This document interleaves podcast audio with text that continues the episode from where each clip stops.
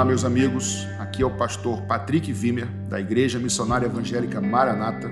E o tema que eu gostaria de compartilhar com vocês hoje é árvores plantadas junto a ribeiros de águas. Isso mesmo, baseado no Salmos número 1. E eu queria iniciar essa minha reflexão lembrando do ensinamento de Jesus. Quando lá, por exemplo, em Mateus 7,16 e em Lucas 6,44, Jesus nos ensina que é pelos frutos que se conhece uma árvore, seja ela uma árvore boa ou uma árvore má. E essa metáfora que o mestre utiliza para nos ensinar, ele utiliza para poder é, nos capacitar a diferenciar os verdadeiros discípulos dele dos falsos discípulos, ou até mesmo os falsos mestres e falsos profetas. Convenhamos que é de se esperar que um cristão frutifique, né, irmãos, na sua vida cristã. Quanto a isso, parece não haver dúvidas ou qualquer questão, nós precisamos frutificar. No entanto, me parece que em muitos casos, muitos se esforçam, gastam muitas energias e acabam cansados e e frustrados por não conseguirem produzir aquilo que tanto desejam, né, frutificar naquilo que gostariam. E aí então no Salmo número 1, o salmista escreve que bem-aventurado é aquele que tem o prazer na lei do Senhor.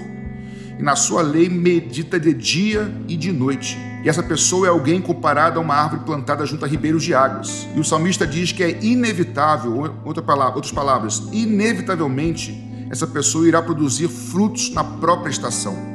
Com isso, meus irmãos, nós podemos é, aprender e concluir que a nossa disciplina não deve, não deve estar focada em frutificar, mas a nossa disciplina deve estar é, focada em lançar nossas raízes junto aos ribeiros de águas. Em outras palavras, é mais importante primeiro crescermos para dentro e depois frutificarmos do lado de fora.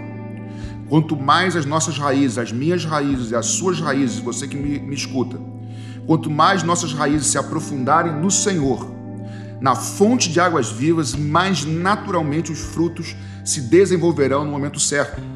Meus irmãos, nós somos, infelizmente, diariamente tentados a buscar os frutos, a querer melhorar aqui, querer melhorar ali, querer conseguir agir de maneira diferente, quando na verdade, primeiramente, nós somos convidados por Deus a criar raízes. Isso significa, em outras palavras, crescermos em intimidade e dependência do Senhor. Essas duas coisas, crescer em intimidade e dependência do Senhor.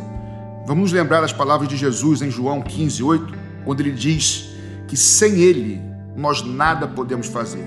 Se nós não permanecermos nele, nós nada vamos poder realizar. Ele fala: sem mim nada podeis fazer. Então, nos processos da sua vida, na minha vida, em meio às nossas lutas e adversidades que você agora possa estar passando nesse momento, o que Deus está buscando é produzir raízes mais profundas em você e em mim também. Ele procura nos ajudar o tempo todo a cada vez ser mais íntimo dele, para que possamos confiar mais nele e aí, e aí sim poder, em todas as circunstâncias, poder confiar nele o tempo todo ou em todo o tempo. Nesse processo de disciplina, de, de, de confiança, melhor dizendo, as disciplinas espirituais são importantíssimas, como por exemplo é, meditar na palavra de Deus, como o salmista diz, como a prática da oração junto ao trono da graça e outras disciplinas espirituais são de extrema importância e necessária. Então, a minha palavra para você, minha irmã, meu irmão, vocês que nos escutam nesse dia, é que diante das suas lutas, das suas, dos seus dramas, quem sabe das suas lágrimas, eu quero te encorajar a não se desesperar, te encorajar a não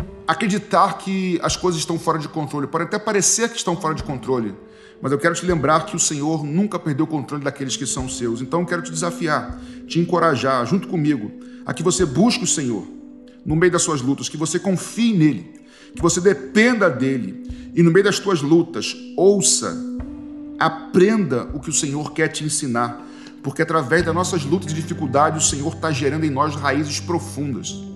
E aí então deixe com Ele Enquanto você crê, enquanto você o busca, enquanto você aprende a confiar e depender dele em meias adversidades, provando da sua fidelidade, provando do seu caráter, provando da sua provisão, enquanto tudo isso é, ocorre na sua vida nesses processos, permita que ele crie as raízes dentro de você profundas e deixa com ele, porque ele vai se encarregar de fazer com que os frutos apareçam e cresçam na hora certa.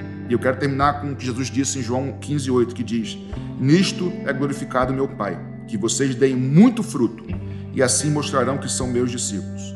Portanto, eu queria orar com você agora, para que Deus te ajude a criar raízes profundas. Não pule etapas, não fuja dos problemas, mas aprenda com o Senhor que te, te dirige no meio dos problemas.